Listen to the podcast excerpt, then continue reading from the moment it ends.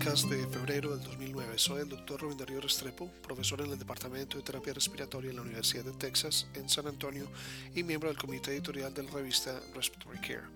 Este resumen llega a ustedes gracias a la colaboración del licenciado Gustavo Holguín, kinesiólogo fisiatra del Hospital Juan P. Garrahan de Buenos Aires, Argentina y Fellow Internacional de la Asociación Americana de Cuidado Respiratorio. En este número publicamos el segundo grupo de artículos de la Conferencia de Consenso Ventilación no invasiva en cuidado agudo, controversias y nuevos conceptos. Este es el resumen de este mes. Meta y colaboradores del Hospital Monte Sinaí de la Universidad de Toronto presentan ventilación no invasiva en pacientes con edema pulmonar cardiogénico. El edema pulmonar cardiogénico agudo es una causa frecuente de falla respiratoria que requiere intubación endotraqueal. En algunos pacientes la intubación y sus complicaciones pueden ser evitadas con el uso de ventilación no invasiva. Tanto la presión positiva continua como la ventilación no invasiva han sido evaluadas en pacientes con edema pulmonar cardiogénico agudo. Comparado con el tratamiento convencional, ambas terapias mejoran los signos vitales y las variables fisiológicas y reducen la intubación en pacientes con edema pulmonar cardiogénico agudo. Tanto la presión positiva continua como la ventilación no invasiva parecen ser bien toleradas y no están asociadas con serios efectos adversos. La preocupación inicial de que la ventilación no invasiva pudiera estar asociada con un riesgo más alto de infarto del miocardio que la presión positiva continua está realmente enterrada con los resultados de los últimos estudios. A pesar de un racional fisiológico de que la ventilación no invasiva debería ofrecer mayor beneficio que la presión positiva continua, no se ha demostrado que la ventilación no invasiva ofrezca ventajas en cuanto a la tasa de intubación o mortalidad cuando se compara con la presión positiva continua. Ventilación no invasiva para reducir la duración de la ventilación mecánica es presentada por Epstein de la Universidad Tufts en Boston. La ventilación no invasiva trata con éxito la falla respiratoria primaria en el EPOC, el edema pulmonar agudo y en algunos pacientes con falla respiratoria hipoxémica. Cada vez más, los médicos han aplicado la ventilación no invasiva en un esfuerzo por acortar la duración de la ventilación mecánica, facilitando el destete y previniendo o tratando la falla respiratoria post-extubación. Ensayos controlados aleatorios indican que la ventilación no invasiva puede ser una herramienta eficaz de destete en un subgrupo de pacientes con falla respiratoria aguda en la EPOC y que la aplicación inmediata de la ventilación no invasiva en pacientes extubados con alto riesgo de fracaso post-extubación mejora el resultado disminuyendo la necesidad de reintubar. En cambio, hay evidencia mixta sobre la eficacia de la ventilación no invasiva para el tratamiento de la falla respiratoria post-extubación establecida. La ventilación no invasiva parece ser ineficaz en poblaciones heterogéneas de pacientes en algunos ensayos con asignación al azar que incluyeron un número relativamente reducido de pacientes con la EPOC y en un estudio caso control se encontró que la ventilación no invasiva redujo la necesidad de volver a la intubación en este grupo. Por lo tanto, como con la terapia primaria, la ventilación no invasiva debe ser considerada para pacientes con EPOC y en distrés respiratorio post-extubación.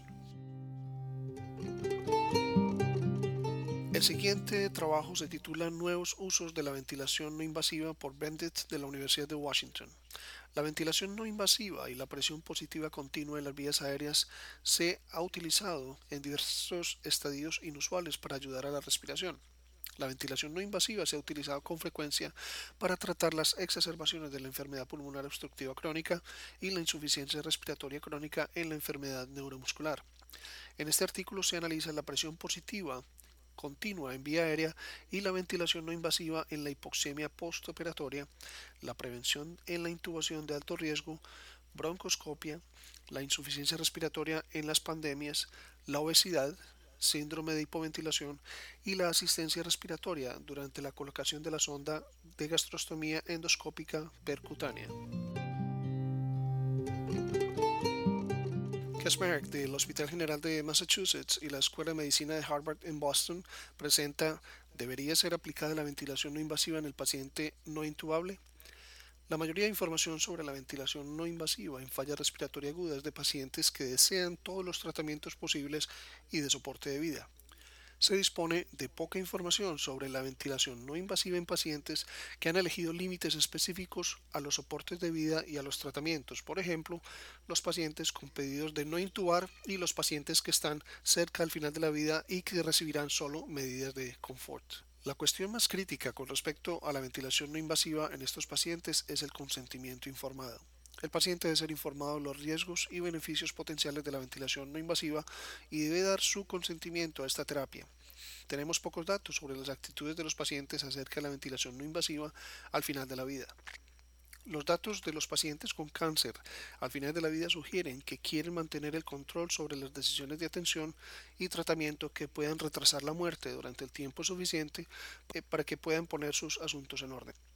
Si el consentimiento informado y el control de las decisiones de atención están garantizados, entonces la ventilación invasiva puede ser apropiada en pacientes que no tienen indicaciones de intubarse y que tienen solo medidas de confort. También para revertir un fallo respiratorio agudo que no es necesariamente la finalización de la vida o para el confort del paciente o para retrasar la muerte. ¿Cómo iniciar un programa de ventilación no invasiva llevando la evidencia al lado de la cama es presentada por Hess del Massachusetts General Hospital y la Escuela Médica de Harvard. Ventilación no invasiva es subutilizada, a pesar de pruebas claras que sustentan adecuadamente su uso en pacientes seleccionados con falla respiratoria aguda.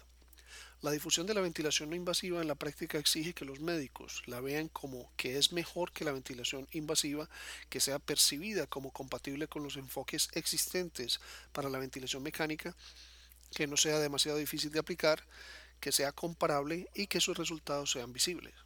Las barreras al uso de ventilación no invasiva son la falta de conciencia de la evidencia, la falta de acuerdo con la evidencia, la falta de autoeficacia, las expectativas de pocos resultados realistas y la inercia de la práctica anterior. Un clínico flexible, incansable, entusiasta y brillante es importante cuando se inicie un programa de ventilación no invasiva. El conocimiento y la formación también son importantes. Idealmente la formación debe ser uno a uno y con manos a la obra en la medida de lo posible. Personal adecuado y equipamiento son los necesarios cuando un programa es implementado. Guías y protocolos pueden ser útiles como recursos educativos a fin de evitar los conflictos clínicos y consolidar la autoridad. Al iniciar un programa de ventilación no invasiva es importante reconocer que la ventilación no invasiva no evita la intubación en todos los casos. El éxito a menudo mejora con la experiencia. Las pruebas disponibles sugieren que la ventilación no invasiva es rentable. Para un óptimo éxito se debe ser reconocido el carácter multidisciplinario de la aplicación de ventilación no invasiva. El programa debe ser una iniciativa para mejorar la calidad. Siguiendo estos principios, un programa exitoso se puede iniciar en cualquier entorno de atención aguda. Complicaciones de la ventilación no invasiva en atención aguda es presentada por Gay de la Clínica Mayo de Rochester en Minnesota. El uso de ventilación no invasiva en falla respiratoria aguda se ha generalizado, pero con los nuevos tratamientos beneficiosos llegan complicaciones. Hay pruebas creíbles, aunque algo dispares, para apoyar el concepto de que en comparación con la ventilación invasiva, la ventilación no invasiva puede reducir la incidencia de complicaciones infecciosas. En determinadas poblaciones, la neumonía nosocomial parece ser mucho menos común con ventilación no invasiva que con la intubación endotraqueal. La gama de complicaciones de la ventilación no invasiva parte de complicaciones menores, tales como dificultades relacionadas con la máscara, a, graves complicaciones tales como las aspiraciones y los efectos hemodinámicos. La evidencia muestra que si la ventilación no invasiva se aplica inadecuadamente durante demasiado tiempo, las consecuencias pueden conducir a la muerte, presumiblemente debido a una demora excesiva de la intubación. A pesar de los costos de tratamiento aparentemente similares para los pacientes con enfermedad de gravedad equivalente, es sustancialmente menor que el reembolso en ventilación no invasiva que en intubación. El uso de ventilación no invasiva en la sedación no se ha estudiado sistemáticamente y la sedación es generalmente infrautilizada o subutilizada para evitar complicaciones. Los pacientes no intubables suponen un dilema ético en relación con la ventilación invasiva, ya que pueden entrar en conflicto con una directiva preexistente de no utilizar medidas de apoyo a la vida en el enfermo terminal. Por último, la conferencia resumida por Khaled de la Universidad de California de San Francisco Esta conferencia del Journal reunió a expertos en ventilación no invasiva para discutir y debatir los avances en la evidencia y en la tecnología en la última década. Un importante impulso para la conferencia fue que muchas instituciones no han integrado sistemáticamente la ventilación no invasiva en su práctica clínica, a pesar del montaje, pruebas de alto nivel de apoyando su eficacia. La ventilación invasiva mejora claramente los resultados para los pacientes con enfermedad pulmonar obstructiva crónica y con edema pulmonar cardiogénico agudo cuando se instituye como una terapia de primera línea. Aunque la evidencia es menos convincente, con la intervención inicial de la ventilación no invasiva podría también beneficiar a un cuidadosamente seleccionado grupo de pacientes con lesión pulmonar aguda, así como aquellos que están inmunocomprometidos con falla respiratoria aguda. Los trabajos de esta conferencia del Journal proporcionan una guía informativa para los médicos que intentan aplicar en sus instituciones ventilación no invasiva. El edema pulmonar cardiogénico agudo es una causa de falla respiratoria aguda. El documento de Meta analiza la evidencia que apoya el uso de ventilación no invasiva en este estudio. Tanto la presión positiva continua en vía aérea y la ventilación no invasiva se han utilizado en pacientes con edema pulmonar cardiogénico agudo y mejora tanto los signos vitales, variables fisiológicas y reduce la necesidad de intubación endotraqueal. Curiosamente, la evidencia disponible muestra que la ventilación no invasiva no ofrece ninguna ventaja en relación con la intubación o la tasa de mortalidad cuando se compara con la presión positiva continua en vía aérea. Sin embargo, también existe ningún riesgo de daño para la ventilación no invasiva en comparación con la presión positiva continua en vía aérea en pacientes con un edema pulmonar cardiogénico agudo. Debido a que el mismo material se utiliza típicamente para CPAP y ventilación no invasiva, la elección entre estas técnicas se basa generalmente en la preferencia del médico y en la respuesta del paciente. Otra área de interés en el uso de ventilación no invasiva es acortar la duración de la ventilación mecánica invasiva. Revisado por Epstein, los ensayos controlados aleatorios indican que la ventilación no invasiva puede ser una eficaz herramienta de destete en un subgrupo de pacientes con falla respiratoria aguda y con EPOC. Para esta aplicación, los pacientes son extubados directamente a la ventilación no invasiva. La ventilación no invasiva puede ser útil también en los pacientes con alto riesgo de fracaso a la extubación.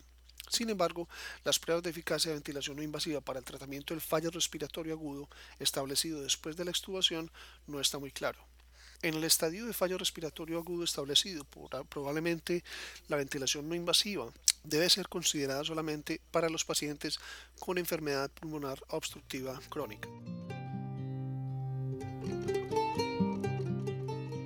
Además de los usos establecidos, tales como una exacerbación de POC y edema pulmonar cardiogénico agudo, también hay varios nuevos usos de la ventilación no invasiva.